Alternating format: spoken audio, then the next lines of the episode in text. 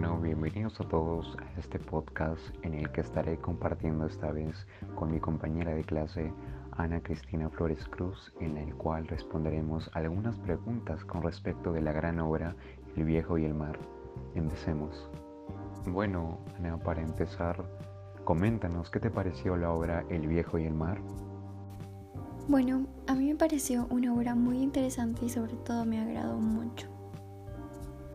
¿Cuál es el mensaje de la obra y qué opinas sobre este? Respecto a tu pregunta, su mensaje es que no nos demos por vencidos hasta alcanzar lo que queramos. Opino de que es un mensaje muy bueno y sobre todo muy motivador. Muy buena respuesta. Y la siguiente es, ¿cuál es el personaje que más te agradó y por qué? A mi parecer, el personaje que me agradó fue el viejo que es Santiago porque él no se rendía. Sí, es muy buena tu respuesta. ¿Y qué opinas tú sobre la perseverancia de Santiago?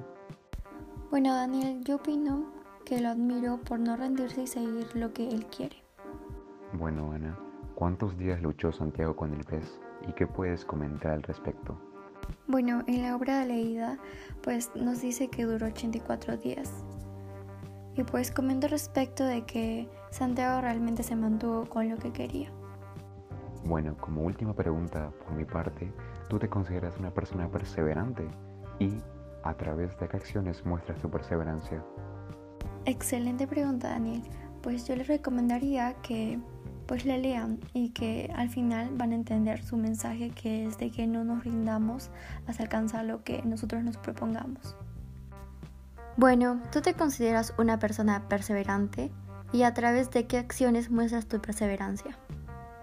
Sí, yo sí me considero una persona perseverante porque considero que yo realizo acciones en las que demuestro, en las que estoy perseverante acerca de mis metas, proyectos de vida. Y el último puede ser un gran, un gran ejemplo como que estoy estudiando bastante para lograr ingresar a la universidad. La siguiente pregunta es, ¿consideras que el viejo fue imprudente al pasar horas luchando con el pez debido a su avanzada edad? Yo considero que el viejo no fue imprudente ya que él estaba luchando y siendo perseverante por algo que quería lograr y que al final lo consiguió. Bueno, y Daniel, cuéntame, ¿qué actitudes del viejo tomarías como ejemplo para tu vida? Yo tomaría como principal actitud la perseverancia porque considero que es la que más resaltó y la que más me serviría en mi vida. Excelente respuesta, Daniel. Y dime, ¿qué valores se puede extraer de la obra? Los valores que aparecen en la obra son la soledad que se refleja en los momentos que pasa luchando, pescando solitariamente contra el pez, la valentía que usa al ir hasta el último momento para lograr pescar el pez y la lucha contra la adversidad, que es el principal valor que se refleja en él ya que no se rindió y al final consiguió lo que quería. Yo también diría lo mismo. ¿Qué entiendes por la frase el hombre puede estar destruido pero no derrotado?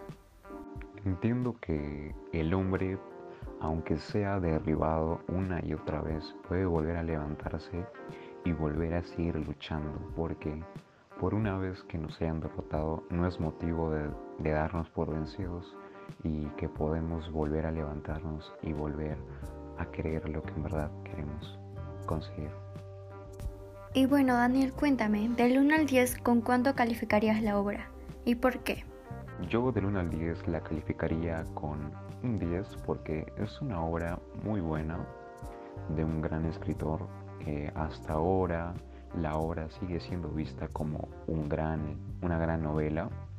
Y bueno, yo destacaría su gran redacción que puede envolver al lector y también sus grandes valores que son transmitidos y los cuales son muy buenos.